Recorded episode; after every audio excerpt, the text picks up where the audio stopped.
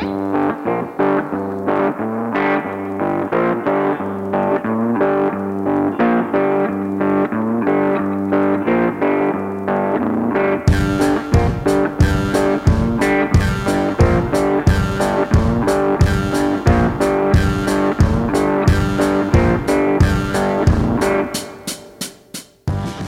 my friend. Querido amigo, muito boa noite, muito boa tarde, muito bom dia. Desculpa lá, tinha aqui os. aqui os autoparlantes. Os, auto, tinhas os altifa, altifalantes. Os altifalantes aqui toda full blast. Eu vi-se a tua voz. Já, já, me- já nos aconteceu isto uma vez. Sim, Sim, eu, não, eu não fui consciente, mas tu sim. Claro, porque eu ouço aqui e depois entra o som pelo, pelo microfone. Então, meu amigo, Caro amigo, muito boa noite. boa noite. Bom pá. dia, boa tarde. ah, como diria o outro, branch all day. Branch- Como é que isso vai? É bom, é bom começar o programa assim com uma gargalhada. pá. Sim, sim, porque isto, isto tem a ver com Embora uma... tenha sido um pouco, um comentário um bocado sarcástico, peço Sim, desculpa. sim, tem a ver com uma Isto conversa também- que nós tivemos aqui em off. Exato, E- Exatamente, mas pronto. E olha, falando conversa em off, eh, ontem tive uma, uma sessão, ou seja, minha, o meu dia de folga foi aproveitado para fazer assim uma espécie de, de ruta, de ruta não, de rota, de rota do, do Espera. café. Diz. Do café. Ok, ok, espera. Só o- spoiler alert para os nossos ouvintes da, da, da- da zona da Costa da Caparica e do Utrecht, Holanda. Aham. Caros amigos, vamos falar de café. Mas é só por um bocadinho. ou, pelo tempo, ou pelo tempo que seja necessário. Mas fala aí, porque a experiência foi boa. Foi, foi, foi super foi boa. interessante, pá. Foi super interessante porque foi. eh, Eu estive eh, de manhã a visitar eh, uma, uma cafeteria que se chama Out, Out, Out of the Cup. É uma, uma franquia nova que apareceu agora aqui em Madrid. Já, já estão há uns anos, bem, há uns dois ou três anos no mercado. Mas eh, oferecem, eh, têm uma oferta de cafeteria de café de especialidade, como muitas tantas eh, agora a aparecerem por, por Madrid, está de moda. Hum, Está de moda, não. Eu acho que se vão converter. Isto, é- isto é um tema que, se quiseres, depois podemos eh, profundizar um pouquinho mais, mas eu acho que vão acabar por substituir ou, ou, ou, ou, fazer-se o standard, ou criar o standard para o, da forma como se bebe o café. Mas pronto, se calhar posso estar enganado. Hum, é, não, Mas- é complicado. Hum, Não sei, é? não sei. Mas pronto, em qualquer caso, tive, tive a oportunidade de, de visitar este, hum, estes rapazes lá na, na Isla Azul, que é um centro comercial muito perto do centro comercial onde eu trabalho, em, Eu vou, vou anotar aqui uma coisa para, em Leganés. para, te, para te fazer a pergunta depois sobre o que tu acabas de dizer. Ok. E, Mas continua, continua. E, hum, e, eh, muitos dos baristas que trabalham agora na- nestas cafetarias são, são, digamos, eu vou dizer ex-colegas, mas não- realmente não são ex-colegas porque eu não cheguei a trabalhar com eles, mas são, são, são baristas que trabalharam na cafetaria onde eu trabalhei, onde eu trabalho, e, e agora estão, eh, começaram, arrancaram com este projeto novo na, na Isla Azul e tem um, tem um local muito bonito, muito luminoso, muita luz natural e com uma boa oferta de, de cafés, de bolos, sandes, e- mas o ambiente, pá, o ambiente sempre muito agradável. Naquele centro comercial em concreto, um centro comercial com uma arquitetura muito aberta, espaço muito aberto, eh, tem este conceito de, de tem este food court, não é? Onde tu podes pedir eh, a tua comida em qualquer restaurante, mas podes sentar nas mesas que estão disponíveis nesse, nesse food court. Ah, ok, sim senhor. Sim, é um conceito conceito muito americano, não é? Muito americano. Eh, como- acho que a maioria dos shopping centers usam sempre conceitos eh, inspirados na, na cultura Hum. eh, capitalista americana, mas pronto. Ahm, e foi giro, pá, tive, tive a oportunidade, deixaram-me entrar na, na parte de trás de, para preparar o café e tudo. Foi, foi uma experiência engraçada. Entraste, passaste ao balcão. Passei ao e- balcão. E... Oh, toma.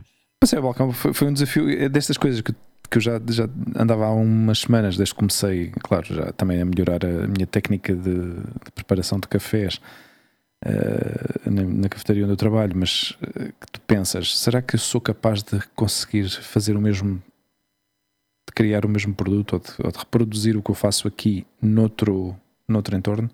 Uhum. Uh, numa máquina completamente diferente, percebes? Uh, porque ao fim e ao cabo, as máquinas de cafés são como. São como. É, é como pegar num, num, carro de baixa potência ou pegar num carro de alta potência, percebes?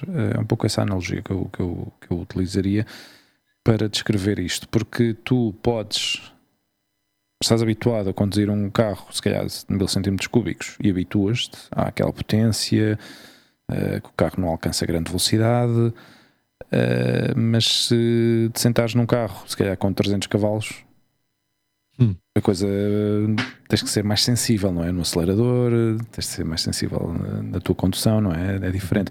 Sim, ou, ou, podes, ou podes dar contra um muro à, ao fim de ter a primeira. Também. Claro, exato, se não tiveres cuidado, não é? Claro, se, não, se não tiveres cuidado. a sensibilidade necessária. Então, com as máquinas de café é um pouco essa linha, um pouco essa onda. É, não, não, estou a dizer com isto que a máquina que eu experimentei ontem era de baixa qualidade, não, é, mas é diferente, são diferentes características, claro. percebes? Uhum. São pressões diferentes, são, são botões diferentes, é, é, outra, outro tipo de maquinário. E, mas pronto, olha, gostei, gostei da experiência. Mas foi bom porque investigaste. Exato, esse, esse, esse, era o objetivo. Saíste de, do, do teu sítio, onde Sim. tu trabalhas, onde tu atuas de, de acordo ao que aprendeste e foste, foste aprender coisas novas. Eu, eu, não estou de acordo. Diz, diz, diz, continua, continua. Desculpa. Não, e depois continua. contar a segunda parte da. Ah, conta, conta, conta a segunda parte. Sim. Sim, sim, sim. sim. Mas, eu não hum, entendi que havia duas partes. Não, depois a continuação do, de, da manhã à tarde prolongou-se até, até às 5 da tarde, que eu estive, estive no Café del Arte que o Café del Arte, que é um sítio, uma cafetaria bastante conhecida aqui em Madrid, na zona de tu disseste-me antes, de Latina, La Latina, La Latina, do bairro La Latina. Uhum. E hum, que os proprietários são portugueses, a Sandra Almeida e o Edgar uh, Filipe, se não me engano, e hum, dois, uh, dois empresários que lançaram este projeto já, já há uns anos, já há bastantes anos, e que, que lhe está a ir bastante bem. Uma das cafetarias de referência no centro de Madrid, para tomar muito uhum. bom café, para comer bem também, come-se bem. Tem pastelaria hum, típica portuguesa. Podem encontrar lá os pastéis de nata, bolos de arroz, mil folhas, tem algum eclair de chocolate. Muito interessante. Alguma vez também ali comi salame de chocolate. Que aliás foi das coisas que me chamou a atenção da primeira vez que eu lá fui, que eu não sabia que aquilo era uma cafetaria que os proprietários eram portugueses. E quando vi salame, disse: Espera lá, isto aqui, isto aqui é típico português. E comecei a ver o resto, foi aí que me chamou a atenção e que, e que realmente me contou. E depois já me disseram que os proprietários eram, eram portugueses. Sim, porque o conceito como tal não é português. Exato. Uh, conceito assim muito cosmopolita, é? muito posh, muito. E, e, pelo que tu me contas, bem, o bairro La Latina é isso. O bom do bairro La Latina é que é um sítio frequentado por locais, uhum. por pessoas que vivem em Madrid de um determinado uma determinada onda, digamos assim. É um sítio muito turístico também, uhum. ou seja, que tem aí essas duas vertentes de negócio, não é? Claro, mas é, mas é essa, mas, mas, é essa, digamos, a, a, particularidade desta cafetaria que eles não se identificam como uma cafetaria portuguesa. É que não é. Exato. Não é, e está não muito é. bem. Exatamente. O meu primo Mário Rui, nosso convidado, Mário Rui, uh, Mário Rui Vieira esteve em Praga uhum e duas vezes que foi à, ao Starbucks, uh, comeu pastéis de nata e música de fundo era Amália. Uhum. E o Starbucks, obviamente, não é um, não é um estabelecimento português. Mas está bem, está, está, está, tem que lá ir, tem que lá ir ao Café da Arte. E está bem essa combinação, porque o espaço em si oferece essa questão do. Como é que é o café? Café, uh, café de autor? Não. Café de especialidade. Café de especialidade, perdão. E, e a parte de, de, pastelaria que tem é, é portuguesa, porque eles são portugueses. Exato. É uma, uma combinação muito, muito boa e que, se calhar, do ponto de vista do negócio, é, funciona, porque também uma coisa é certa, não é porque a gente não é porque nós sejamos portugueses, mas a pastelaria portuguesa tem muita qualidade, as coisas como são. E é verdade, a pastelaria portuguesa tem muito, muito boa qualidade, melhor qualidade que a pastelaria uh, espanhola, na minha opinião. Sim, pastelaria, pastelaria. Sim, Depois, sim. em termos de doce e, e sobremesas, não sei o quê, em Espanha há coisas muito boas, obviamente. mas em termos de pastelaria, pastelaria como tal, talvez seja a nossa tradição mais afrancesada, não é? Uhum.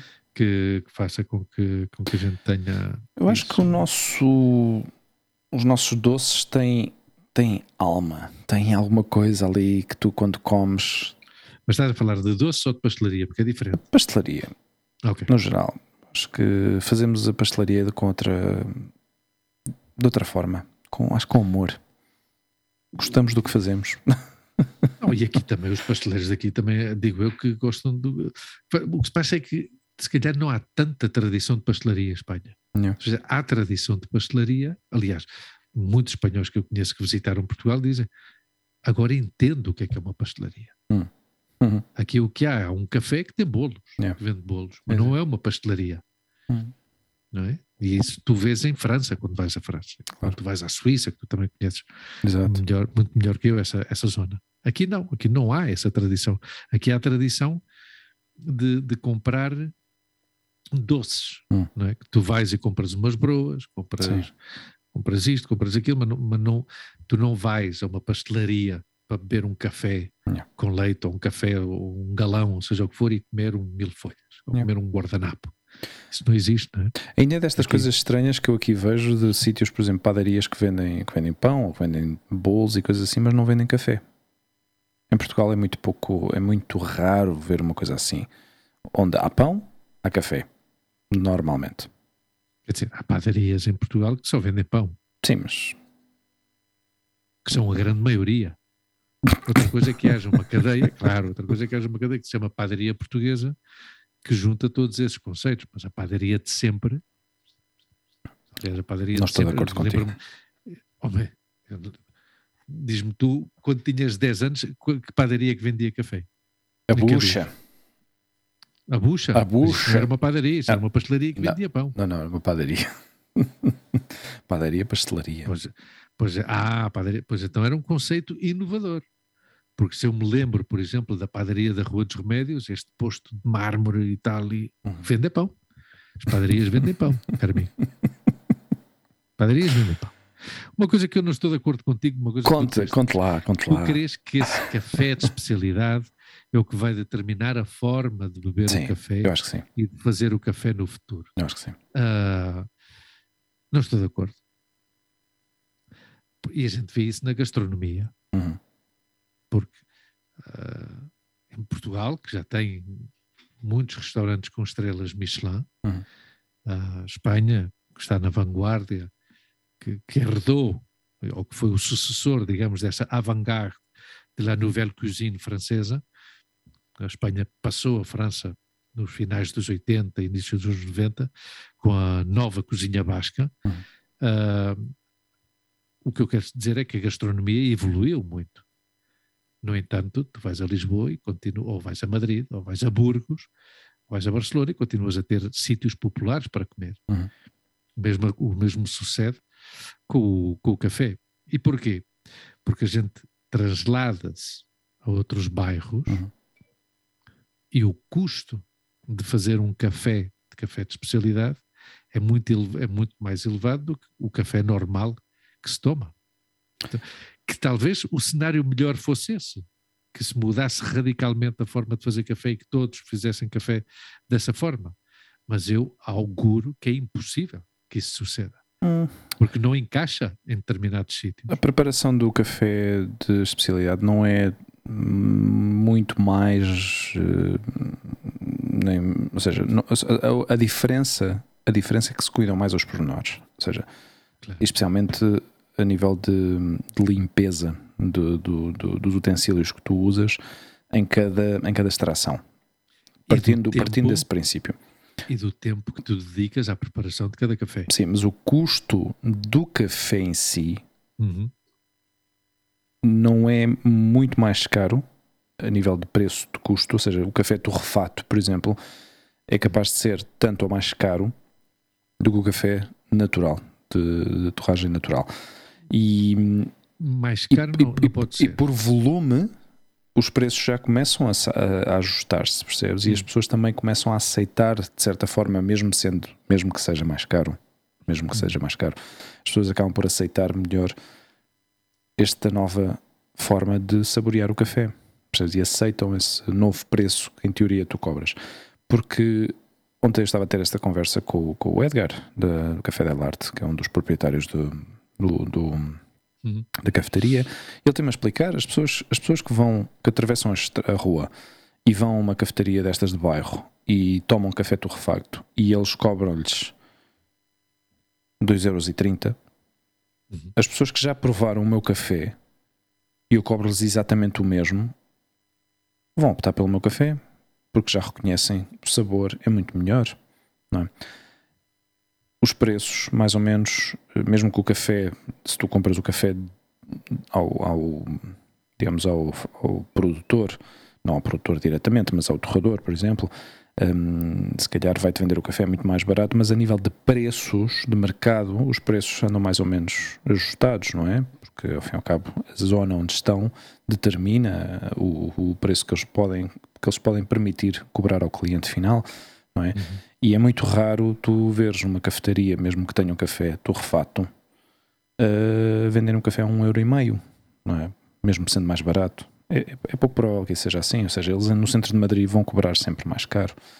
E por isso uhum. as pessoas, nesse, nesse ponto em que, em, em que tu dizes, mas esse café aqui é uma porcaria estás-me a cobrar este preço, então eu vou optar, sendo o preço, mesmo que seja ligeiramente superior, se calhar se forem 10 cêntimos mais, mais alto, mesmo assim, as pessoas começam a optar por essa, já começam a ganhar esse, esse paladar. O que eu estou de acordo, e, ou seja, o que eu, o que eu te vou admitir uh, em, em, digamos, na, na questão do, do, do, tipo de perfil de, de cliente, é um cliente que tem que ser reeducado. Ou seja, é um cliente que tem que ser. Um, tem que haver uma explicação e uma apresentação e uma conversa com o cliente para que o cliente se vá uh, também que vai entendendo que a qualidade do café que lhe está a servir é diferente. Percebes? Que já não serve qualquer coisa. Me parece um bocado pretencioso falar em reeducação. É uma questão cultural. É uma questão cultural. Chama-lhe Espanha... chama reeducação, chama-lhe o que quiseres, exato, mas, é, mas é, é, uma questão de, de, de, ter uma conversa com o cliente e explicar-lhe uh, que há uma diferença. E há uma diferença para melhor. Claro que existe essa diferença. Uhum. O, que, o que é impossível é implementar esse método e esse estilo a todas as cafetarias, porque é uma questão cultural. As pessoas não estão acostumadas a isso e as pessoas não se vão acostumar a isso. E se fosse assim, pensa uma coisa: uh, quantos cafés de especialidade é que existem em Carabanchel? Não sei, não faço ideia. De certeza que nenhum. Claro. Espanha é o país da Europa com mais bares per capita. 175 bares por cada habitante. Perdão, um, um habitante por cada 175. Hum. Um bar por cada 70, 175 habitantes. Caramba, obviamente. Um bar por cada 175 habitantes. Ou seja, em 2020 havia 277.539 estabelecimentos hoteleiros. Hum. Ok, então comecemos por isto. Se é uma tendência, a questão do café. Sim, que é uma. Eu no outro dia até falei de uma moda. Uh, onde é que estão esses bares? Pois isso estão na zona centro, estão numas zonas de uns bairros uh, uh, com um certo tipo de hotelaria diferente, uhum. obviamente. Não estão nos bairros populares. Então não ainda, se implementam. Ainda não.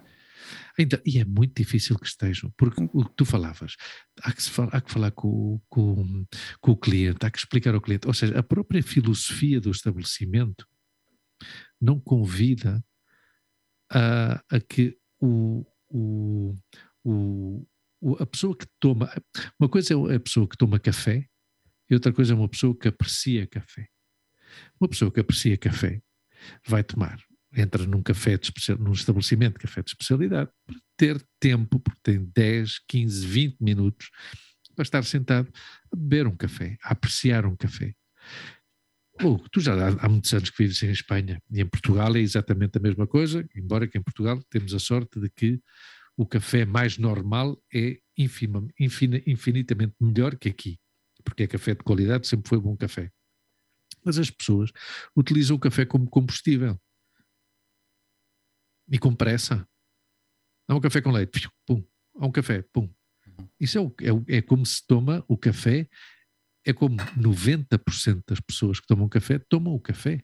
Depois há um 10% de pessoas que tomam café e que gostam de, ou porque têm perto um café de especialidade para tomá-lo, ou porque gostam realmente, ou porque têm um poder aquisitivo que lhes permite ir todos os dias beber um café a um sítio desses, hum. que se calhar há um tabu ainda, que isso tu sabes muito melhor, o que eu acabo de falar sobre o preço, uhum. que se calhar é um tabu, porque tu dizes, não, não, Luís, estás muito enganado, porque tu pagas o mesmo bebendo um café, num café um café com leite num café de especialidade, uhum. que beber um café, com leite, um café com leite num bar normal, que se calhar é isso. Uhum.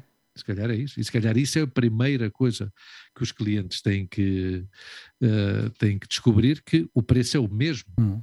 Porque às vezes também a decoração intimida um pouco, não é? Porque diz, não, não, eu quero tomar um café e ter que me ir embora porque estou a trabalhar. Não posso entrar aqui porque isto é uma zona de, de lazer. Yeah. Só que vem aqui com calma. Então não sei. Não, isso, Digo isso eu que atendendo... é muito ambicioso dizer que esta forma de preparar o café é o que vai marcar o futuro. Uh, Sim, mas, é, mas, é, mas aí está a questão. Aí é o ponto, e acabaste de reforçar o ponto que eu queria fazer, que é a forma de fazer o café, a forma de preparar o café. Ou seja, isso é uma coisa que se pode adotar perfeitamente numa cafetaria standard, hum, tradicional de bairro, percebes? Pode-se fazer perfeitamente isso sem ter a necessidade de reestruturar todo o local para pô-lo assim muito fancy, todo muito bonito, todo muito agradável. Não é preciso fazer isso. A questão, o outro ponto que eu queria fazer era esse, era a forma de preparar o café, ter os cafés, uh, os utensílios sempre limpos, moer o café no momento, uh, pesar o café, tudo isso pode ser feito muito rápido. Muito, muito, muito rápido, percebes? Mais rápido do que. Ou à mesma velocidade do que se faz agora normalmente? Num café normal de sempre? O processo é basicamente o mesmo, percebes? Uh, tens que moer o, ca o, café, tens que deitar o café no, no, no filtro, tens que pôr esse filtro na máquina fazes o tamping, não é? O, o, o prensar o café, ou seja, em, em, em, sequência, a pessoa que, que já é expert em preparar um café pode fazer um café muito rápido, Luís. Pode fazer um café muito e rápido. E tipo de cafés de especialidade, está bem visto ver um barista, já, já se lhe chama barista, ou se lhe chama empregado de balcão. Mas pronto, está bem visto que um barista uh -huh. prepara esse café à mesma velocidade que o empregado de balcão? Ao mesmo tempo em que está a cair o café, está a preparar um bolo e a meter o bolo num prato, está a cobrar a outra pessoa que, que está a pagar o pequeno almoço porque se vai eh, embora. Como assim? Não entendo, depois... desculpa, essa parte agora perdi-me. Ok. O que, eu, o que eu quero dizer é o seguinte, uh -huh. e vou fazer aqui duas distinções de experiência como cliente. Uh -huh. Eu vou a um bar normal Sim. e peço um café com leite ao empregado de balcão empregado de balcão, põe-me à minha frente o pires, a ah. colher e o pacote de açúcar. Okay. Vira-me as costas, agarra no cachimbo, que eu lhe chamo o cachimbo, o filtro, não é? mete o café, mete o café, aperta, uh -huh. mete lá dentro, mete a chávena ou o copo, dá o botão e começa a cair o café. Uh -huh. Entretanto, vai ao outro lado do balcão e mete um bolo no prato Sim. que um cliente, que um empregado de mesa, colega dele, que atende às mesas, já lhe tinha pedido: pá, Zé, dá-me um croissant. Sim. É, pum, pum. E o meu café continua a cair. Tac, tac, tac, Ele, entretanto, vê da outra ponta, passa uhum. e vê: ah, ainda faltam, como tenho experiência, ainda faltam 16 segundos uhum. até que acabe de cair o café deste senhor no copo. Então ele vai à outra ponta e cobra um pequeno almoço do outro. Não, Olha, isso, isso, isso assim, assim não vai dar tempo. Assim não pode ser feito. Claro, mas assim é como as pessoas bebem o café. Yeah, mas isso... Entendes? Claro, por isso é que eu te digo que é muito difícil adotar o teu método. Não é o meu método, que... Luís. Não, não, não, não, o teu método, perdão, o método de café de especialidade, porque já o nome indica café de especialidade. Perfeito, então você entra aqui e vem e nós vamos lhe proporcionar uma experiência uhum. para que você desfrute e, e aprecie e, e, e, saia daqui deliciado com o café que a gente lhe vai preparar. É o mesmo que acontece quando uma pessoa diz: Não, olha, eu vou a este restaurante, vou pagar 150 euros, vou ah. comer 16 pratos e vou estar 3 horas e meia aqui a degustar uma comida. Uhum. Ou posso ir a outro sítio, pagar 70 euros por um primeiro prato, um segundo, uma sobremesa, um café e um conhaque, ou posso ir a outro e pagar 12 euros por um menu do dia. Entende? Uhum. Isto é o que eu encontro que é a diferença. Que ambas formas de tomar café Uhum. coexistem e têm que coexistir, mas que uma não pode suplantar a outra porque. E não é que eu esteja em contra, não, não é isso. O que eu quero dizer é que a outra requer um tempo, um cuidado e uma logística Uhum. Que no dia a dia, pam, pam, pam, pam, pam. Mas isso, tipo- mas, mas isso de funciona. café, Mas isso funciona em qualquer cafetaria, sendo especialidade ou não sendo especialidade. Ou seja, o dia a dia Hum. faz com que as pessoas eh, tu tenhas que servir as pessoas de forma rápida numa cafetaria de sendo a cafetaria de espe- especialidade ou não, mas sendo numa cafetaria de Sim. especialidade, tens que servir as pessoas com rapidez na mesma Claro, maneira. com rapidez, o que eu quero dizer é o seguinte: vamos lá ver, um produto Uhum. demora um minuto a ser preparado e o Uhum. outro demora três minutos a ser preparado.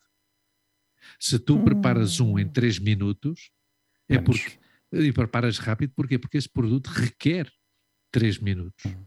e o outro só requer um minuto. Não, não, não precisa de ser tanto, mas pronto. Mas, bem. mas a parte de. Uh, Hugo, Hugo, um café com leite. Uhum. Ah, um café com leite em baço. Café com leite, o café lá para dentro, o leite lá para dentro e já está. O outro, espera, espera que eu tenho que bater, tirar o ar, que não é uma crítica. O, o que eu quero dizer Não, não, mas, é o, que são mas, mas o- duas formas de preparar o mesmo produto. Mas fazem a mesma coisa. diferente. a a única, a Claro, única sem diferença que tu alguma. marcaste aqui foi a questão do atendimento. Aí estou de acordo que, obviamente, a pessoa que está a preparar o café não pode estar a, a duas ou três coisas ao mesmo tempo, porque não pode. Claro. Percebes? Mas tu sabes que isso é o que acontece em eu 90% posso, eu, dos po- locais. eu posso eventualmente desprender-me uh, para cortar uh, uma coisa ou tirar alguma coisa da torradeira, mas uh, pouco mais. Ou seja, eu tenho que estar uh, a olhar para o que, o que está a acontecer em tempo real na, na máquina, não é? Normalmente, a que horas é que abre um café de especialidade? A que horas? A que horas é que abre um café Sei, de no centro, especialidade? sei lá, no centro de Madrid, por volta das. Não sei, cafés. Café- sim, volta das 10 da manhã, mas, Dez, há, dez, mas há cafeterias que devem abrir um pouquinho antes, mas não sei, não, não É. sei se é, se é normal ou não. 90% das pessoas começa a tomar café fora às seis e meia, sete da manhã. Mas é o que eu quero dizer, ou seja, numa cafetaria de uma estação de comboios, numa cafetaria perto de uma estação de autocarros, o tipo de café que se vai tomar aí é, e creio eu, na minha opinião, será sempre diferente. Uhum. Porque a necessidade do cliente é outra. A necessidade do cliente. O cliente, nesse momento, o que, o que requer e o que precisa é desse tal combustível. Não precisa desse momento de fechar os olhos e, e saborear e dizer: oh, que café, meu! Que bem preparado. Esta união do leite com o café, isto está absolutamente magnífico. Não, as pessoas, eu quero. Eu lembro-me, sabes o que é que eu me lembro? de Estar a falar disto. Quando eu trabalhava no Hotel Sheraton, eu entrava às seis e meia da manhã e muitas vezes ao fundo da Avenida do Brasil, já à esquina com, o- com o Campo Grande, ah, ali perto do Colégio Moderno, mesmo, em frente da, da, da cidade universitária. Uhum. Ah, às 10 para as 6 da manhã, mais ou menos, eu parava aí o carro e entrava num café a beber um café. Uhum. Uma bica. E nessa altura, nessa hora, eu posso dizer que havia já um frenesim, um movimento, que as pessoas iam à procura desse combustível. Yeah, yeah. Ah, Vamos embora. Ouvi umas senhoras da limpeza, que provavelmente tinham no- turnos da noite, eh, turnos de noite e que estavam aí a, a beber um cafezinho ou, ou, ou comer qualquer coisa, está a perceber? Então o que eu quero dizer é isto, ou seja, que as necessidades são diferentes.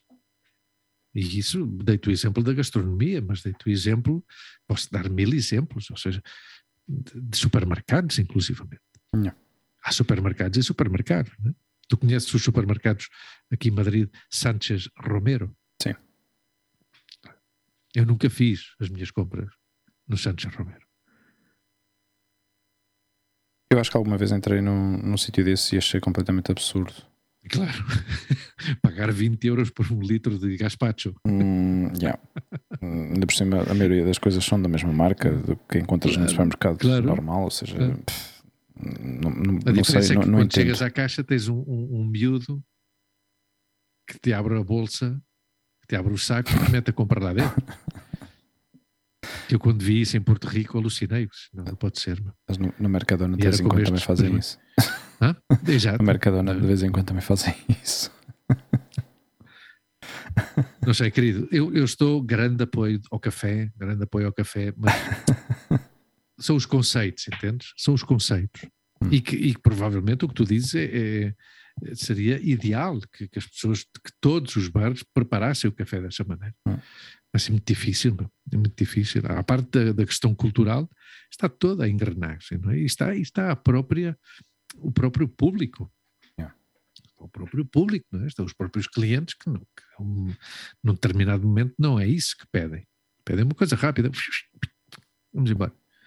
Agora, outra coisa que já mudaram e muito é a qualidade do café, do grão. Uhum. Isso é, agora a elaboração é diferente. A elaboração, pois, café de especialidade é para pessoas entendidas na Não. matéria. Não precisa de ser. Não precisa de ser. Não precisa de ser. Não precisa nem é. Qualquer pessoa. Abre uma campanha, abre uma campanha de Hashtag. Hashtag, hashtag, a ver se bebes bom café, pá. Aprenda a beber café. Escolhe, Aprenda escolhe café. bom café. Houve, ah, estamos já numa onda de calor. Sim. É, é preocupante. É preocupante. Nesta Isto, altura- são signos. Nesta altura do Isso- ano não é nada, Não, nada não, habitual. é, há- há 170 anos, há 170 anos em Espanha, falo de Espanha, Uhum. que não havia uma onda, registros de uma onda de calor desta em Yeah. maio. E a última foi há, há, há 170 anos, que deve ter sido, obviamente, um fenómeno totalmente extraordinário. Hum. O problema é que dá-me a ideia que isto é a tendência já daqui para o futuro. Seria muito melhor que as pessoas mudassem a forma de beber café que não que houvesse uma mudança climática, climática como estamos a, a viver. Porque o ano passado, não sei se te lembras, houve uma onda de calor em junho, em que já estavam preocupados. Yeah. Vê bem, este ano foi em maio. Tentou-se. E a pergunta é: será que é em abril, no próximo ano? Hum. Porque já, já há consequências, tu sabes que já há consequências, porque há árvores de fruto em que a flor Aham. floresceu antes e queimou-se, Yeah. portanto já não saiu o fruto. Fogo. Já na zona de, Ara- de- de Aragão, já há um, milhões de, de percas por causa da, da, da fruta. Hum, Claro, não houve primavera. epá. Então, claro, há coisas que já estão queimadas. Sim, aqui, então, aqui, aqui os não- vizinhos andam preocupados porque não têm piscina. Claro, magnífico. Aqui a É tal preocupação. história que a gente falava de problemas de brancos, É, não exato. problemas de gente rica. O problema aqui Não, é- problemas do primeiro mundo. Não é? Ah, não, já do podiam, já podiam abrir as piscinas. Pá, podiam abrir as piscinas. Eu pensava, mas porquê que vão abrir as piscinas agora? Estamos em maio. As piscinas normalmente abrem em 15, 20 de junho, sei lá. Mas a preocupação das pessoas é essa.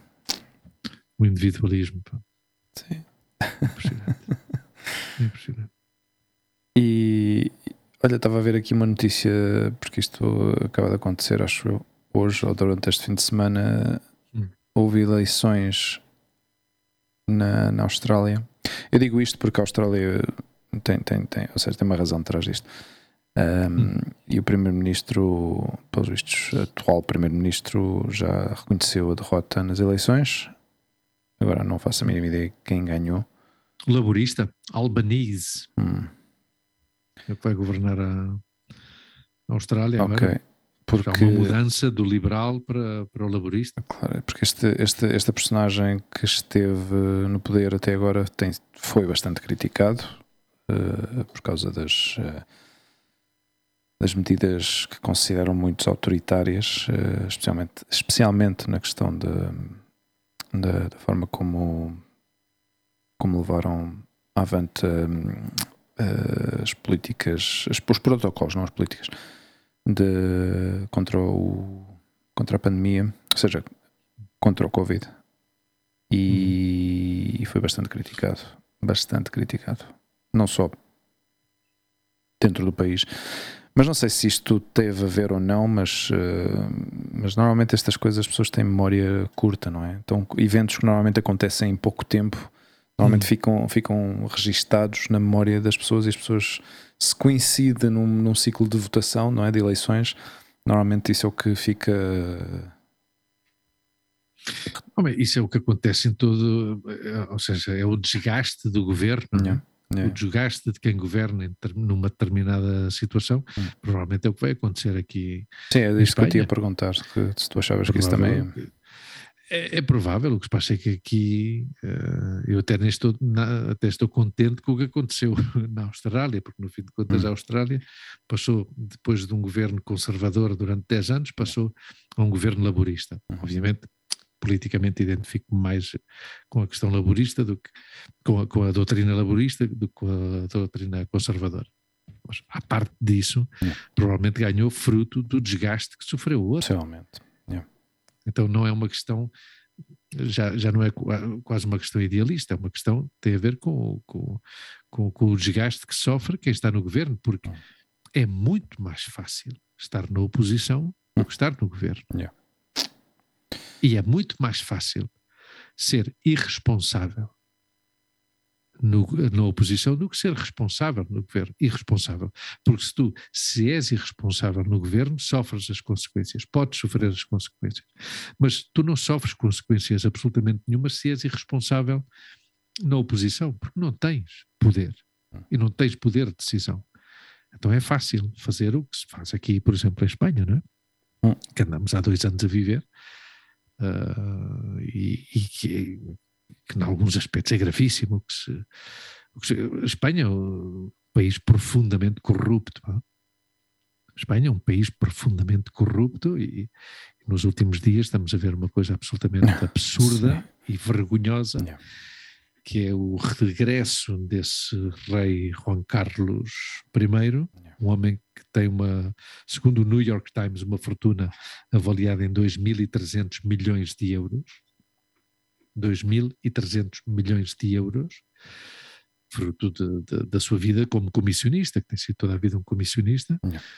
Eh, é um homem que não roubou dinheiro do erário público, no entanto, é um homem que tem 2.300 milhões de euros ganhos de uma forma suspeita por comissões e comissões que nunca declarou em Espanha. Portanto, esse homem roubou à Espanha a possibilidade de ter um angariado um, um dinheiro, uma quantidade de dinheiro importante em termos de impostos, não é?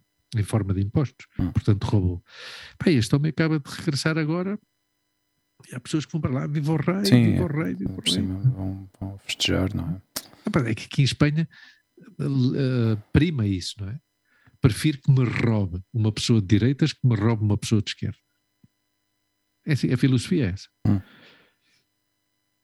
Porque, claro, obviamente, 40 e tal anos de ditadura a dizer que os comunistas comem crianças ao pequeno almoço e que, que livraram este país do comunismo, pois E tu, que- continua a ter tu, que vês, tu que vês notícias, eh, tu vês, vês notícias na televisão, Sim, pouco, Sim. mas vejo. Leio mais do que o que vejo, mas sim. mas qual foi, qual foi a sensação que tiveste da, da, da cobertura dessa, dessa notícia? Ou seja, obviamente vai variando, não é? Dependendo, Se- se eu fosse- dependendo de- dos canais que. Sim, mas não varia tanto. Porque Não? Vamos lá ver uma coisa. Durante 40 anos, a classe jornalística deste país calou-se Hum. ante, ante o que era uma evidência do comportamento do rei deles. Yeah. Portanto, há uma conivência absurda, hipócrita Uhum. e miserável por parte de toda a classe jornalística deste país. Yeah. Não venham agora a fazer, não venham agora a fazer jornalismo de investigação. Hum. Ou seja, aqui o que há, o que há é uma nova geração de, de, de jornalistas e de meios ah, de média, sobretudo os meios digitais, ah, que, pois, que talvez sejam mais transparentes e que, e Ah. que o que se passa é que não têm a possibilidade de aceder ou de aproximar-se a este tipo de personagens para fazer Yeah. esse tipo de perguntas. Mas é assim, ou seja, não, não, eh, por cima as pessoas, as pessoas e líderes de opinião e jornalistas importantíssimos deste país dizem que eh, chegam a dizer que eh, dá igual o que tenha roubado, porque teve um papel tão importante na transição, ah, ok. Seja, eu vou, eu vou andando contigo pela rua, eu vou contigo Tá pela igual. rua e de repente há um carro que te vai atropelar, mas eu salvo-te. Yeah. Agarro-te pelo, pelo casaco e puxo-te e salvo-te a vida. Hum. Mas a partir desse momento, e nos próximos 40 anos, eu cada vez que te vejo dou-te um murro nos cornos. e passo-te rasteiras e tu cais. Mas tu vais estar super agradecido porque a salvaste-me vida. a vida. Claro. Yeah. Então eu tenho direito fazer contigo o, o- o que me apetecer, porque eu salvei-te a vida.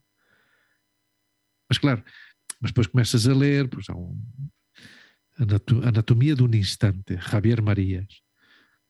É provavelmente o livro de ensaio político mais complexo que eu, que eu li alguma vez. E Uhum. demorei, provavelmente demorei quatro meses a, ver, a ler esse livro. Uhum. Porque- e tenho ainda aí, pensei, tenho que voltar a, a ler este livro. E não, e não, não me atrevo. Porque o Javier Marias também é um grande jornalista, um gajo complexo. Uhum. Muito, muito culto, muito erudito. Uhum. Mas pronto. E ele aí fala da, da, da, da podridão da política espanhola. Yeah. Mas tu sabes que há muitas teorias, aliás, há um, há um, há um certo setor do- do- dos militares, do- das Forças Armadas deste país, que ainda continua a considerar o rei Juan Carlos um traidor da pátria. Hum. Porquê? Porque há essa, essa teoria que eu, sinceramente, acredito nessa Aham. teoria, em que todos sabemos que o, rei Juan Carlos foi é, o- é o Delfim, é o herdeiro do Franco. Yeah. Ou seja, como é que um filho de um rei é herdeiro e Delfim de um, de um ditador militar? Mas pronto, coisas que eu acho que só podem acontecer em Espanha. Então esse homem chegou com, com o permisso de dizer, chegou ao poder porque morreu o outro. Não é? Porque considerou e proclamou o seu herdeiro. Yeah. Então eu disse, não, a partir de agora isto vai ser uma democracia. Hum. Mas depois houve um momento em que ele parece ser, e aqui entra a tal teoria, em que o rei Juan Carlos falou com um certo grupo de militares e enganou-os. Disse, epá, vamos dar aqui um golpe de Estado para que isto volte ao que era antes. E os militares disseram, epá, sim senhora, muito bem, ainda bem que entraste em razão e vamos ser continuistas do regime anterior.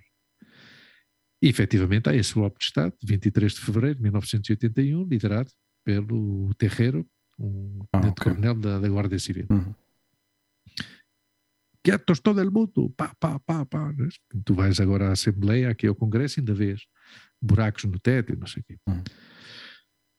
E, e onde é que entra aqui o engano e a grande traição por parte do Juan Carlos I? Que, diz, que sai à palestra e diz: não, não, não, não, não, não, senhor. Estes senhores têm que ir para a prisão porque isto aqui é uma democracia. Então, claro, aí nesse momento o povo disse: epá, este gajo salvou-nos. Porque isto ia ser uma, uma ditadura outra vez e salvou-nos. E claro, uma parte diz: não, não, não salvou uma merda. Este gajo é um traidor. Porque este gajo ia dar um golpe de Estado connosco. O que se passa é que se nos enganou para fazer uma lavagem da sua própria imagem. Uhum. E depois há uma declaração, aqui já não é uma teoria, é uma declaração e umas, umas gravações, tu podes ir ao YouTube ver, são umas gravações da Antena 3, do Adolfo Soares. O Adolfo Soares foi o primeiro, o primeiro primeiro-ministro, o primeiro presidente do governo de uma democracia aqui na Certo. Espanha, que era um homem do regime, era um homem que vinha do regime. E que foi, pois, os altos cargos do Estado disseram, não, tu vais ser o homem que, que vais liderar isto para, para a democracia.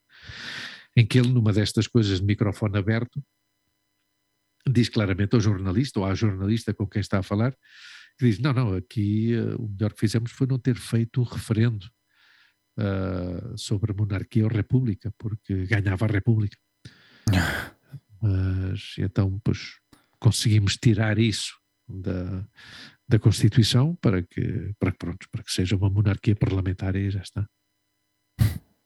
Isso é Espanha, caro amigo. Isso é Espanha. Não sei, vamos lá ver, vamos lá ver agora também. Agora não, ou seja, hum, historicamente a esquerda sempre andou, andou a porre à massa Sim. e agora, pois, mais uma vez não se, não se une. Sim, isto vai por Ah. ciclos, não é? Os ciclos Claro. repetem-se. Sim, os, sim mas, mas é, há tendências que se repetem e estão tão, tão enquistadas na sociedade e uma delas é a esquerda que não que, que, que como é tão vaidosa como é tão vaidosa a esquerda Uhum. porque é culta então Uhum. como é culta é vaidosa Yeah. e, não, e não chega a, a- e agora mais uma vez a esquerda está dividida pois a atual eh, ministra de Trabalho Yolanda Dias galega líder do partido eh, líder do Partido Comunista Galego eh, criou uma plataforma nova que se chama Sumar Aham. que engloba eh, várias formações políticas, que tem o apoio da, da, da Esquerda Unida, mas Sim. que ainda não tem o apoio da Podemos. É? Uhum. Então, em princípio, vão ir as duas separadas. Quando tinham que fazer um frente amplo, juntos e. Mas isto tem é? acontecido, tem acontecido ultimamente, seja, nos últimos quê? 5 anos, 8 anos, por aí, tem acontecido muito isto, estas criações de, de- de- de partidos. Tem aparecido assim muitos partidos Sim, sempre. plataformas, sim, sim, sim. A, a partir do Porquê 15 que lhes chamas plataformas? Porquê que não lhes chamas partidos? Porque, não, porque não, só, não surgem como partidos, surgem, eh, digo plataformas porquê? Porque primeiro surgem de uma, de uma maneira local. Aham, ok. É? Então são plataformas, porque há um grupo que se organiza, um grupo cidadão Uhum. que, se, que se organiza para ah, apresentar-se às eleições autárquicas de Sória, Uhum. Então só posteriormente é que se registram na Comissão Nacional de Eleições como partido para poder apresentar-se a Ok. umas eleições de âmbito nacional. Uhum. Ok. Então, o, o primeiro passo, efetivamente, é a criação de plataformas. ok. O próprio Podemos Uhum. começou como sendo, sendo uma plataforma. Uma plataforma cidadã que se candidatou às eleições europeias, unicamente às eleições europeias. Hum, Mas parece que teve tal êxito que conseguiu cinco deputados Ok. europeus que, que, claro, disseram: "Pá, aqui há negócio. não é?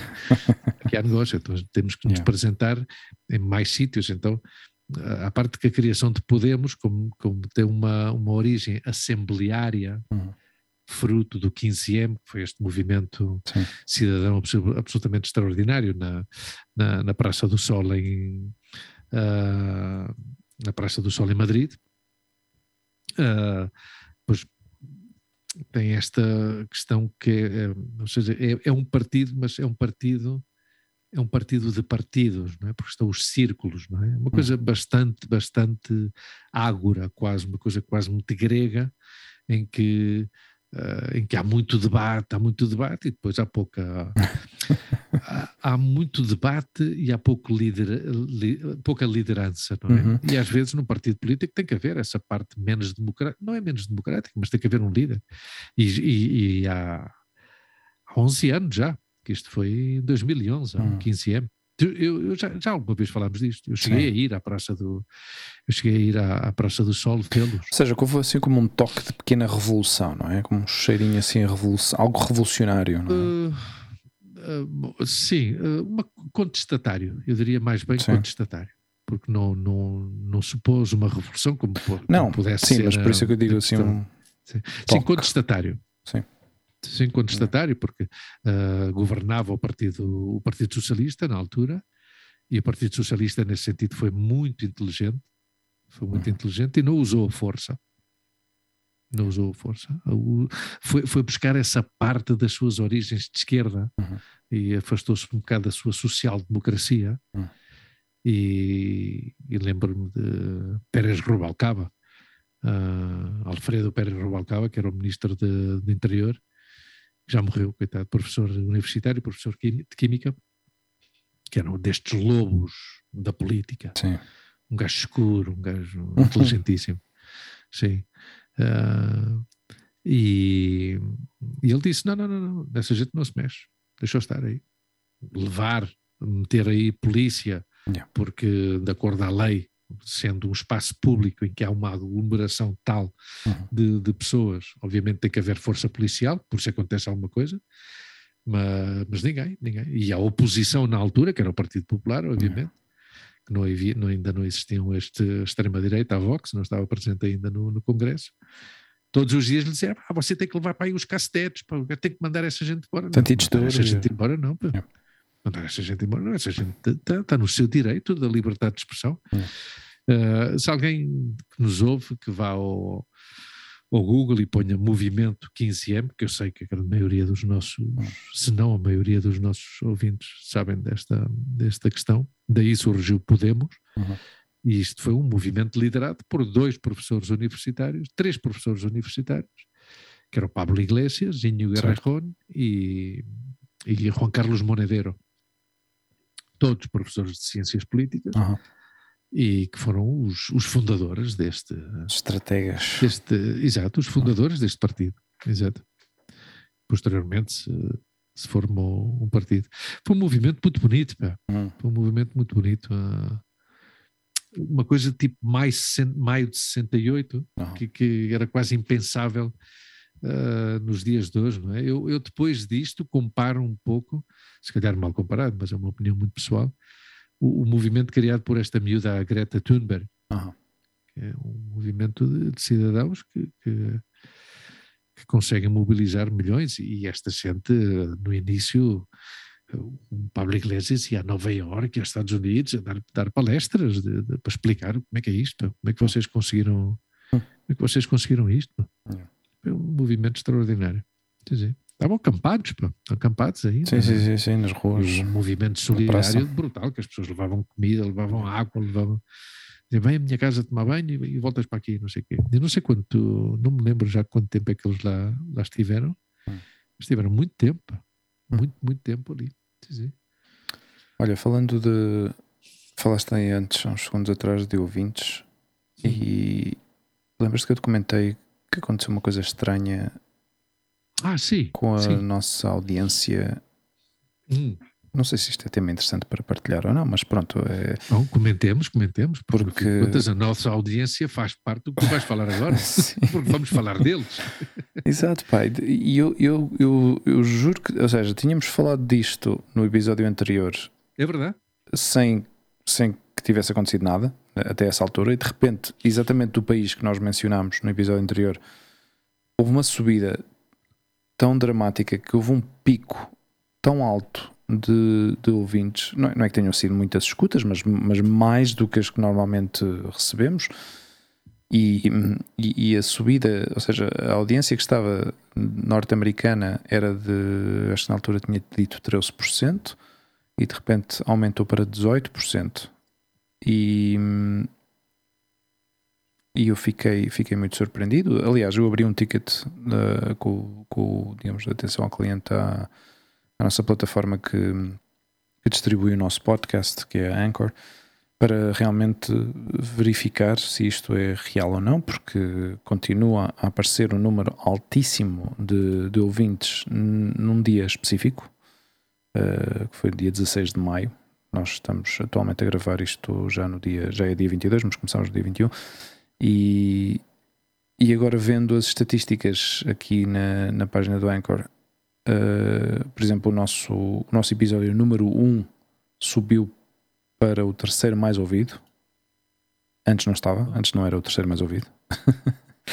era para aí o quinto ou sexto mais ouvido, que ainda assim é alto, mas, eh, mas, mas de Sim, repente. Significa que provavelmente estamos a ganhar audiência e que, que despertamos o seu interesse mas e é... vamos lá começar desde o início para saber Sim, quem é que é esta gente. Tá, mas foi estranhíssimo. Eu fico muito orgulhoso se isto realmente for real e, e, e eu acho que o nosso primeiro episódio é o, é o que marca sendo dos episódios mais ouvidos, é o, é o, episódio que nos marca e que nos define, ao fim e ao cabo, e que. Uh, é a nossa apresentação em sociedade. É certo, exato. E, eu peço desculpa porque eu acho que tu já estás a demorar um bocado, eu vou-me antecipar. Um grande abraço aos nossos ouvintes dos Estados Unidos. Sim, sim, sim, sim, sim, sim. sim. Nossa audiência norte-americana está a subir em. Aliás, naquele episódio, no episódio anterior, foi exatamente a minha ideia foi de, de, de destacar essa pequena percentagem, porque são, ao fim e ao cabo, são o terceiro país mais, que mais audiência temos da nossa pequena, nosso pequeno universo, mas que ainda assim, que um 13% de norte-americanos ouçam o nosso podcast, como do género, ok, isso é muito bom. Eu, eu já te, é já te disse qual é a minha teoria. Conta lá outra vez. Isto é uma academia, uma academia patrocinada pela Casa pela Casa de Portugal, de uma zona, disseste não, que era Virgínia. Agora é Virgínia, mas antes, antes estava Virgínia. Washington. Washington, ok. E que hum, estão a promover ah, o ensino do português a terceira gerações. Aham, E então fazem aulas de listening aham. com, com o nosso podcast. Eu tenho outra teoria. ok, nós agora vamos pôr, ok, we, we, I'm gonna play a podcast now of two Portuguese guys and you please try to write it on the paper, everything you listen, try to Exato. There's especially one of them speaks really slow, so probably it's better Uh-huh. for you. There's another another one, you know, the other element only Uh, speaks about politics. It's Yeah, okay, be careful. Ah, ok. Agora vem a tua teoria. Exato. exato. A minha teoria. A minha teoria é, como falas tu de muito, muito política e, e muito de esquerdas, eh, que isto acabou caindo nas, nas redes da- das quintas, destas quintas da CIA.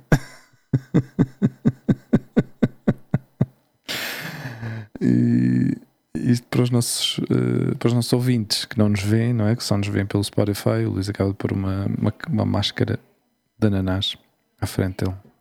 Deve Não, ser, é uma deve ser, é, uma, é um mascote. Não, é uma coisinha para tapar a chávena do chá. Ah, ok, fixe. Não tinha percebido. É muito bonito. Mas, mas foi um efeito especial, muito Foi um feito. efeito é? especial muito criativo, sim. Parecia um, um ananás. É um ananás. Eh, Um, e o, ou seja, a que minha Carrie teoria. Madison e o Saul Berenson estão aí a ouvir-me. Estão-nos a ouvir, exatamente. Alright, alright. E eu acho que vai um pouco os tiros, vão por aí. Tu achas que eu sou uma ameaça para o, para o território norte-americano? Eu acho que não. Eu acho que Eu acho não, que eu também acho eu que não. acho que eu, eu- eu- prefiro, pela minha própria segurança, prefiro apoiar a primeira opção, a primeira teoria de que as pessoas aprendem a falar português connosco, ou que se calhar há pessoas que, que- que gostam de nos ouvir, mas é agora a falar assim. Mas foram muitos, muitas escutas num dia só, Luís. Sim, mas, mas é, é- isso é o, impression- o- o impressionante, é isto, é que como nós, e eu digo isto com uma ponta de vaidade, que tu sabes que eu nestas coisas sou muito mais vaidoso do que tu, com uma ponta de vaidade, mas ao mesmo tempo com, com uma certa ah, perplexidade Uhum. de como o uso da tecnologia permite estas coisas, não é? Uhum. Eu que estou sempre a elogiar a tua capacidade tecnológica, obviamente, mas, ou seja, tu criaste aqui uma, uma, uma plataforma, uma forma de que nós não somos conscientes até onde podemos chegar. Claro, não somos certamente. conscientes de quem nos pode ouvir. E tudo pode começar por uma coisa tão simples como que alguém nos ouça Yeah. e diz, ah, não, eu ouço- ouvi isto e achei piada. Eu, ah, então eu vou ouvir. E que se calhar gosta e recomenda a outro. E outro, ou seja, esta cadeia Sim, mas eh, que se, que se cria que é absolutamente maravilhosa. Ah, se- se- eh, claro, mas imagina que nós, eu estou habituado a ter, a, a- a que temos mais ou menos, eh, sei lá, 20 e pouco escutas, 30 escutas por episódio que nós publicamos, não é? Alguns chegam aos 40. E de repente comecei a ver uma quantidade de episódios, todos eles que já passavam dos 50, quando vejo um pico aqui na semana de, de 12 a 18 de maio de 380 escutas, ou seja, a semana anterior a semana anterior tinha tido já tinha havido uma subida 147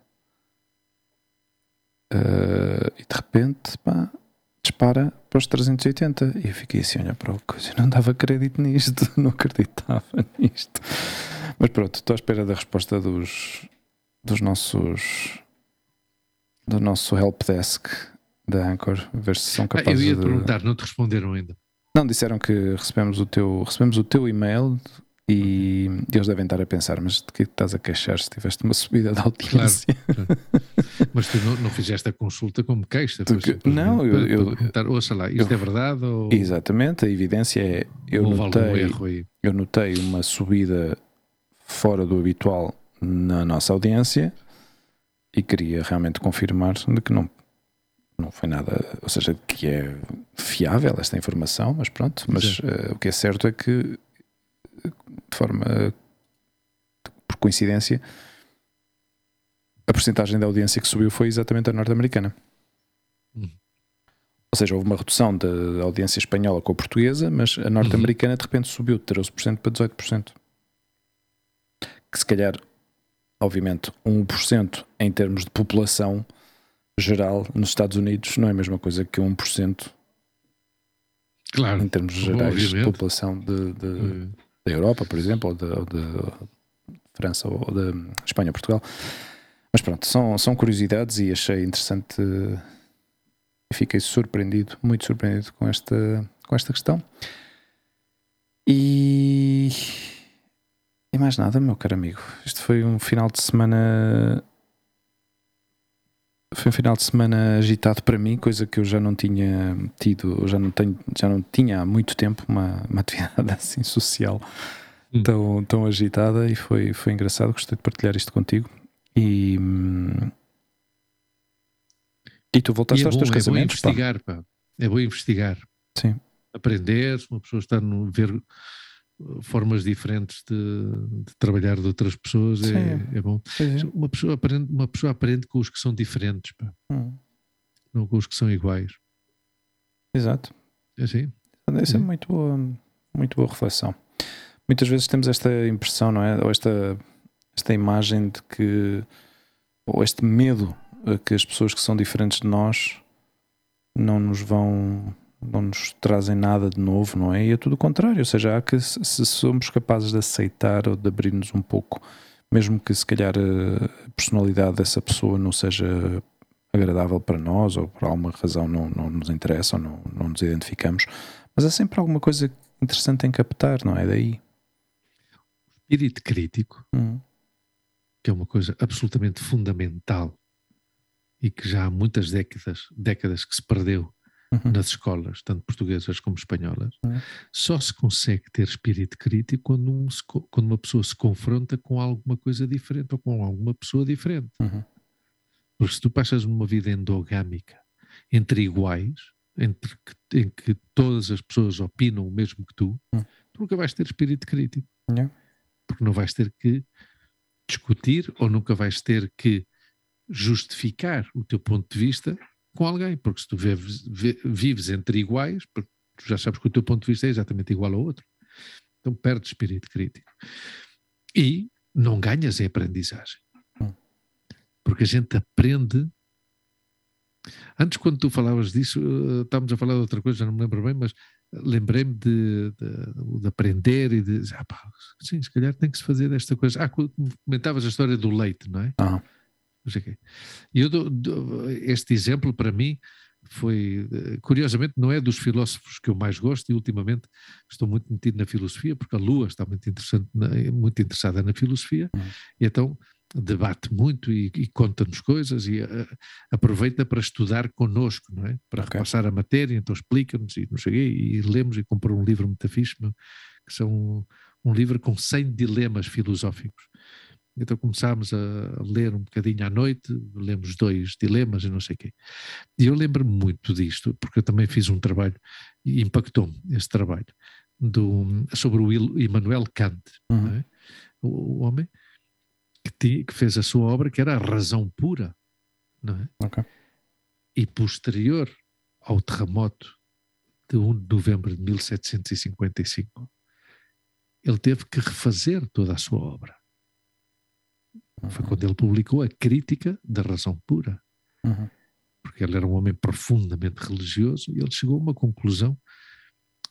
Ou seja, ele podia ter chegado a essa, a essa conclusão viajando, não é? Uhum. Mas neste caso a notícia viajou a ele. uhum, E ele, sendo um homem profundamente religioso, recebeu a notícia no dia 1 de novembro de 1755, 1 de novembro, dia de Todos os Santos, Yeah. Dia que a religião católica dedica à memória e, e- e- à recordação dos seus mortos. Uhum. Algo mais poderoso que Deus tomou uma decisão. Hum. E esse algo foi a natureza que decidiu Yeah. criar um marmoto, umas inundações, uns incêndios e arrasar com uma cidade absolutamente luminosa e fabulosa como era Lisboa. Uhum. Onde é que eu quero chegar? Se calhar estendo-me por muitos sítios, que quando nós passamos muitos anos a fazer o mesmo, com a mesma filosofia, que chegamos a querer, a ter a crença de que nós é que estamos a fazer as coisas certas. Uhum. Se nós, por um momento, saímos desse refúgio e vamos beber um café a outro sítio, e dizer, epá, espera, o gajo faz desta maneira diferente. Pá, espera aí, o gajo não usa leite fresco, Uhum. usa leite pasteurizado. Epá, espera, espera aí. Então ele tem máquinas, ou seja, Yeah. que se calhar há coisas de não, não, eu isso eu vou continuar a fazer como eu, como eu faço, mas o que eu vi dele, Uhum. ou vou adotar o que ele faz, ou o que ele, vê, o que ele faz dá para que eu me adapte Uhum. à forma que eu faço, alterando umas coisinhas. Ou seja, e tu e, e tu e eu tivemos esta conversa há, há uns tempos, do- quando, quando da mesma maneira que, que houve um momento na história do nosso podcast, que o nosso podcast, estou super contente e orgulhoso, porque vamos a caminho de dois anos, Uhum.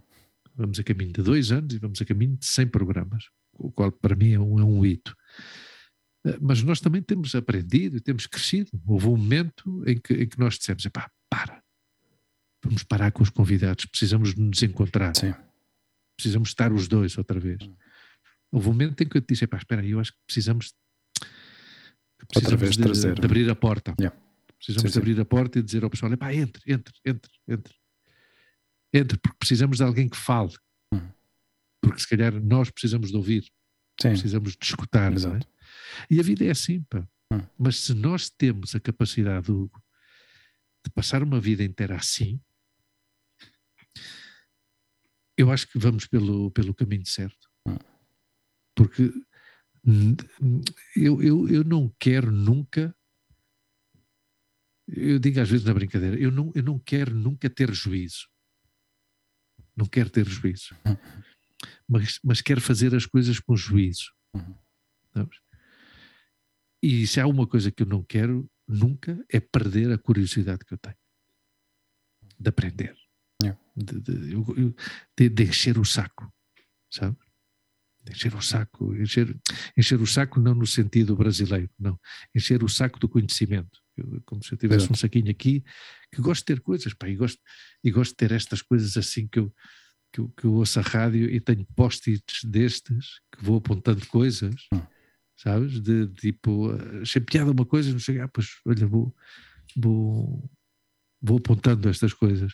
Então eu acho que é importante isso, que a gente não perca esse espírito crítico, que, e depois uma repetição, uma coisa, já um lugar comum, e que a gente não perca a vontade de manter este espaço terapêutico, porque este espaço é fundamental para nós. Sim, sim. Completamente. E, e sem desvelar o conteúdo da, da nossa conversa, Uhum. gostava, antes de terminar, gostava de dizer aos nossos ouvintes que antes de começar a gravar o programa de hoje, eu e o Hugo estivemos a falar uma hora. Sim. E o tom de voz e o ânimo com que terminamos este programa é muito melhor, é mais colorido Sim. e é mais luminoso do que o tom de voz que, chegou, que chegámos a ter nessa conversa prévia de 60 minutos, ah, prévia à gravação deste programa. Portanto, há... isto serve para enaltecer a nossa amizade. Basicamente é isso. Não quero pôr sentimental, mas mas é assim. Na sexta-feira vou-te ver. Na sexta-feira vou-te visitar. Isto é sábado para domingo. Na próxima sexta-feira vou-te visitar porque temos de tirar uma fotografia os dois juntos para mandar a uma amiga nossa que nos pediu uma fotografia. Ok? Muito bem. Meu caro amigo. Caro amigo, uh, muito boa noite, muito bom dia, boa tarde. Para quem Como sempre, ouve. um prazer. Beijos aos nossos, às nossas famílias, aos nossos amigos e hoje, muito especial, um grande beijo a- aos nossos ouvintes dos Estados Unidos da América. Obrigado por estarem aí. Continuem a ver-nos pelo YouTube. Ah, é verdade, que hoje até vou de camisa. Hoje estavas, estavas aí aqui atrás do microfone e tal. Uh, pessoal que nos vê pelo YouTube, se, se é a primeira vez que nos veem, deem, deem a subscribe, cliquem no subscrever, porque assim recebem os avisos de que, de que nós publicamos episódios e ajudam-nos, ajudam-nos também a aumentar a nossa audiência no, no YouTube, porque os algoritmos já, funcionam dessa maneira. Ainda bem, Luís. Ainda bem. Ainda bem. Porque assim também nos ajudam a ter mais eh, destaque na, e presença no, no YouTube e também estamos no Spotify. Aliás, estamos num total de oito plataformas uh, diferentes de, de podcast. Assim, as que mais conhecemos são uh, Apple Podcasts, Google Podcasts e no Spotify. Uh, mas também estamos, estamos na Amazon Music, estamos no Popcast, estamos no iVox. Estamos Podcast assim, é da Rádio Renascença. É? Rádio é? Renascença, exatamente. Passou ao meu, à minha plataforma número um. Sim. iVox em segundo, Popcast em primeiro. Hashtag Popcast. Popcast. E, e aí continuamos, cada semana a publicar um episódio novo, cada semana temos uma conversa íntima e pessoal e terapêutica, como o Luís disse, e muito bem, e é certo, não há qualquer dúvida. E partilhar as nossas uh, experiências, seja de, das ocorrências ou vivências da semana que passou, ou coisas do passado. Um beijinho e... a todos os que nos ouvem, sim, e, e não, e aos, aos nossos seis subscritores do canal do YouTube. Bem, perdão, aos nossos quatro. Não só. Mas sinto os outros dois és tu e eu. pode, pode ser, pode ser. Se calhar não estou subscrito não no meu próprio canal. certeza que passamos a sete hoje. Passamos a sete hoje. Vá, bacana, um abraço. Vá, bom fim de semana a todos. Bom fim tchau. de semana. Tchau, tchau.